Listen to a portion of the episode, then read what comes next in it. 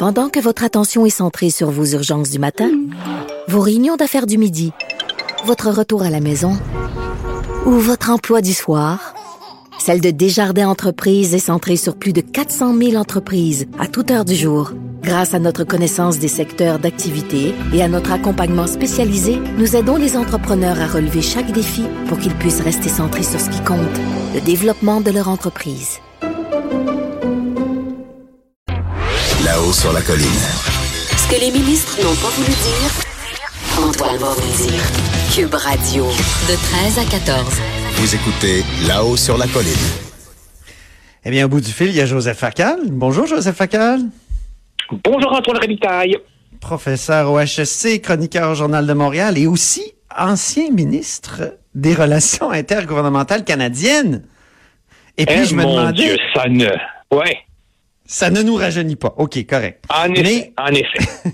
Mais Joseph, je me demandais comment tu voyais ça, toi, l'annonce aujourd'hui d'un ministre fédéral des infrastructures, François-Philippe Champagne, qui, qui dit comme ça, nous, on va prolonger, on donne l'argent là, pour prolonger euh, l'autoroute 19 jusqu'à Bois-des-Filions. Est-ce que tu as déjà vu une affaire de même? Puis comment le Québec devrait euh, réagir? Écoute, le prolongement de la 19 est une vieille, vieille, vieille demande des élus de la Rive-Nord. On parlait de ça du temps où j'étais euh, député euh, à Laval.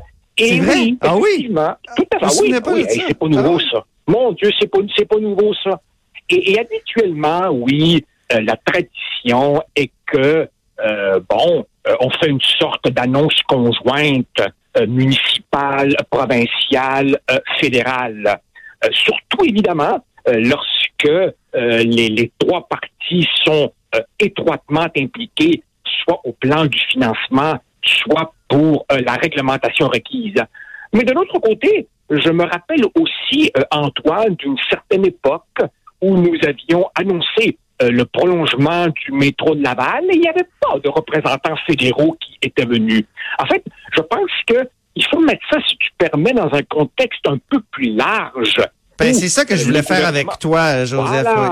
voilà. Le, gouvernement Trudeau, si le gouvernement du Québec euh, se traîne des pieds, nous avons plein de choses prêtes à être annoncées et la saison de construction approche. Ouais, ouais, ouais. C'est surtout la fièvre électorale qui s'est emparée des euh, partis politiques euh, fédéraux. Et comme le gouvernement Trudeau a beaucoup de difficultés au Québec et beaucoup d'argent à dépenser au Québec, il veut multiplier les cérémonies de coupage de ruban. Et on peut comprendre que le gouvernement de M. Legault n'ait pas le goût d'être figurant d'une mise en scène préélectorale du gouvernement Trudeau. Oui, absolument, absolument. Mais euh, Et- quand on dit que l'annonce du prolongement du métro s'était fait sans Ottawa, c'est que Ottawa ne finançait pas une partie ou qu'il n'avait pas été invité à l'annonce? Non, non, il, finance, il, il- il- il ne finançait rien par tout. Ah oui, Il ne ça. finançait rien par tout à l'époque. Mais, mais tu vois, je crois qu'il faut mettre ça dans le contexte de tensions et de contentieux qui s'accumulent entre le gouvernement euh, Trudeau et le gouvernement Legault. Il y a les infrastructures, il y aura à un moment donné les évaluations environnementales, la déclaration d'impôt unique, les seuils d'immigration, la laïcité. En fait, je crois que le gouvernement Legault est en train de découvrir que c'est compliqué, le fédéralisme canadien en 2019. Est-ce qu'il n'y a pas quelque chose qui a changé aussi là, euh, en matière de financement des infrastructures? Est-ce que, par exemple, à l'époque où on a annoncé la construction du métro de Montréal, c'était euh, financé de cette manière-là, un tiers, un tiers, un tiers? Ou est-ce que j'ai lu ça quelque part là que euh, jadis Québec annonce ses projets? Était pas toujours euh, euh, inféodé à une sorte de de- de- d'entente avec Ottawa pour le financement. Est-ce que ça, ça n'a pas changé? Il me semble que ça a changé sous Chrétien. Bien, bien sûr, bien sûr que ça a changé. En fait, euh, depuis des décennies, euh, il y a eu plusieurs programmes d'infrastructure avec chacun des modalités euh, différentes de financement. Et bien entendu, à partir du moment où, un, les projets sont devenus de plus en plus coûteux et où, deux, les gouvernements ont été de plus en plus déficitaires, forcément, il y avait là une pression pour davantage de collaboration. Moi, je me rappelle que dans mon temps, quand on avait introduit une autre version des infrastructures, Québec choisissait euh, les projets à l'intérieur d'une liste et on sentait vraiment que c'était davantage euh, le gouvernement provincial qui euh, était un peu au bâton, si tu veux. Et en tout cas, certainement que la collaboration était moins, moins, moins, moins tendue qu'elle pouvait l'être aujourd'hui, même, même si à l'époque c'était pourtant le gouvernement de, de Jean Chrétien. Aujourd'hui, il y a clairement une plus grande animosité liée au fait, évidemment, que euh, le gouvernement Trudeau veut, et ça, je peux le comprendre, euh, des investissements massifs des infrastructures qui, ont, qui, en ont bien besoin. Mais là, évidemment, le compte à rebours électoral est arrivé. Euh, on ne le réalise pas, mais dans quelques mois à peine, on est en élection. Et, ah ce gouvernement Trudeau qui se voyait aisément réélu est maintenant en sérieuse difficulté. Et euh, mhm. permets-moi, Antoine, permets-moi, Antoine, de souligner l'ironie d'un gouvernement qui nous avait dit qu'il voulait faire de la politique autrement, qu'il ah voulait renouveler la politique et qui maintenant, au fond, veut quoi? Multiplier des conférences de presse avec les photos de casque, d'appel et le ruban coupé.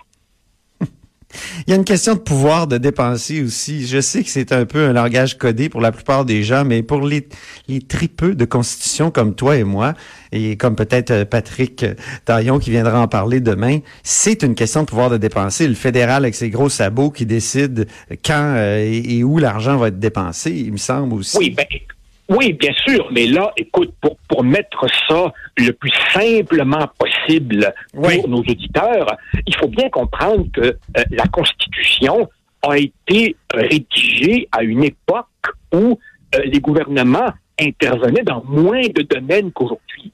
Il y avait des choses relativement clairement provinciales, des choses clairement fédérales comme l'armée. Et aujourd'hui, évidemment, il y a des tas de domaines euh, dans lesquels il y a des juridictions euh, partagées qui ne font pas vraiment non plus l'objet de textes clairs disant qui est responsable de quoi. Quant au pouvoir fédéral de dépenser, il y a une histoire un petit peu particulière que Patrick pourra euh, particulièrement éclairer. Pendant la Deuxième Guerre mondiale, le gouvernement fédéral voulait financer l'effort de guerre et avait demandé euh, aux euh, gouvernements provinciaux de lui libérer un espace pour qu'il puisse dépenser dans des domaines qu'il estimait d'intérêt national.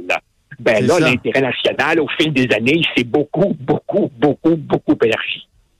En même temps, ce, pays-là, le Dominion, a été créé pour, euh, pour construire une, infrastructure, les chemins de fer.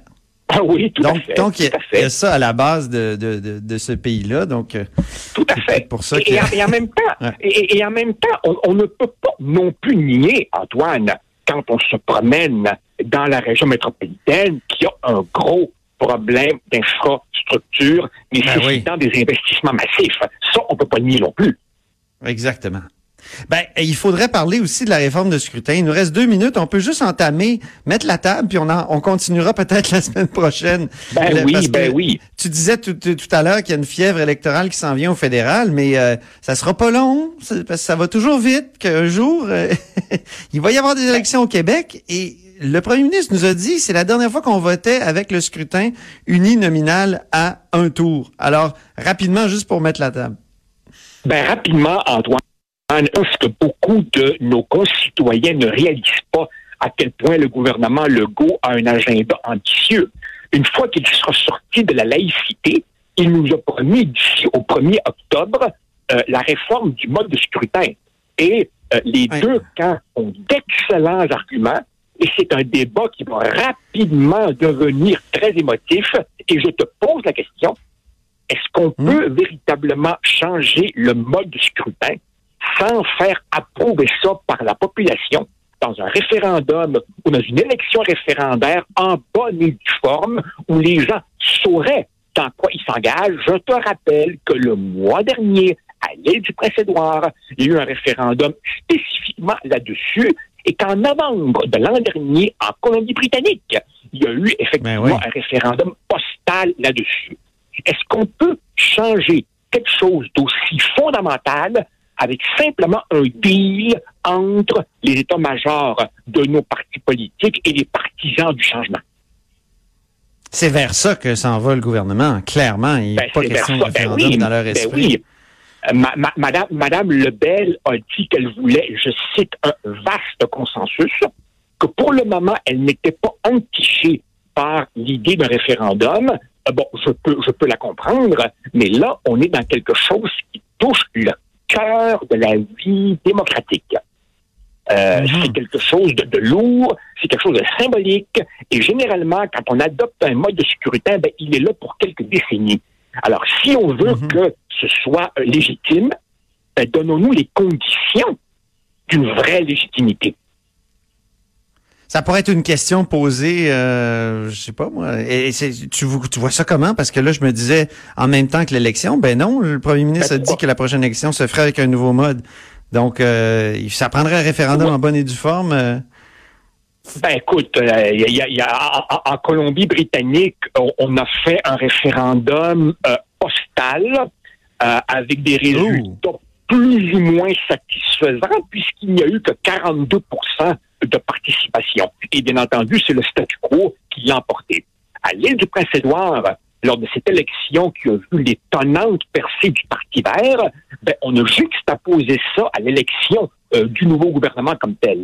Euh, alors évidemment, je, je, je, je- je vois bien que c'est complexe, mais je pose la question est-ce que on peut confier aux états-majors de partis dont on dit qu'ils ont un problème de représentativité quelque chose qui justement est au cœur même de notre notre notre système démocratique. Euh, là, Et par sur ailleurs- le fond- par ailleurs, on- Ouais.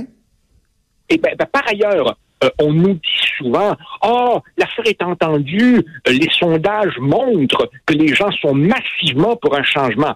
Un instant. Ouais. En Colombie-Britannique et l'île du Prince-Édouard, ils étaient aussi massivement pour le changement tant que le débat n'avait pas été fait. C'est-à-dire qu'en termes vagues, quand tu dis aux gens, voulez-vous un système plus démocratique, plus représentatif, spontanément, les gens vont dire oui. Mais si tu leur dis, attention, il y aurait davantage de gouvernements de coalition, peut-être plus faibles, peut-être plus instables, peut-être une ouverture vers des petits partis plus radicaux. Ah, ben là, tout d'un coup, ça devient un gros pensez-y bien. J'ai l'impression que tu es plutôt opposé au changement du, du mode de scrutin euh, et à la proportionnelle Ben- plus précisément, Joseph. Ben, euh, dis- dis- disons, je suis prêt, je suis prêt à entendre les arguments. Euh, euh, je, je suis absolument prêt. Je, je suis prêt à concéder que le système traditionnel nous avait bien servi à l'époque où nous avions deux grands partis et un petit alors que nous sommes vraiment rentrés dans une ère où le fra- la fragmentation de l'électorat de l'électorat m'apparaît euh, une- assez permanente, je comprends que, que le système uninominal britannique à un tour peut sembler un peu en décalage avec la diversité plus grande des opinions. Mais c'est le genre de débat très complexe. D'ailleurs, Antoine, Antoine, demande à ton voisin s'il peut t'expliquer ce que c'est le scrutin proportionnel mixte compensatoire régional. Euh, c'est, c'est Ah pas ben, simple, ça comme tombe bien. Ça tombe bien, j'ai Dave Noël avec moi ici. Oui, mais c'est représentatif? euh? On a écrit là-dessus, nous aussi, donc... euh, Dave Noël du Devoir non, avec nous je- pour la non, prochaine je- chronique. non, non, je fais des blagues, je fais des Je, blagues. je- je- je- je voulais dire ton voisin là où t'habites, pas en studio. Je sais bien. Je sais bien. Ça me tentait de blaguer un peu à la fin de, de cette chronique-là qui était très intéressante, mais je constate, Joseph, que ta religion n'est pas faite sur, cette, sur ce sujet. Ah, tout à fait, tout à fait, tout à fait. Je suis. Je- encore je- ouvert au... Ouais. Mais oui, non, mais c'est- c'est c'est un débat passionnant euh, avec d'excellents arguments de chaque côté. Et c'est un fait, c'est un fait que je ne suis pas insensible quand j'entends quelqu'un me dire, hey, wow, wow, wow, tel parti a eu 35 ou 37 ou 38 du vote et se retrouve avec 60, 70 des députés. C'est Ben un oui. très bon point. Je ne le prends pas à la légère. Très bien. Merci beaucoup, Joseph Facal. Toujours moi, agréable. remercie. Oui, Salut. merci. Joseph est professeur au HEC chroniqueur au Journal de Montréal. On fait une courte pause. Vous l'avez déjà entendu, Dave Noël est avec nous.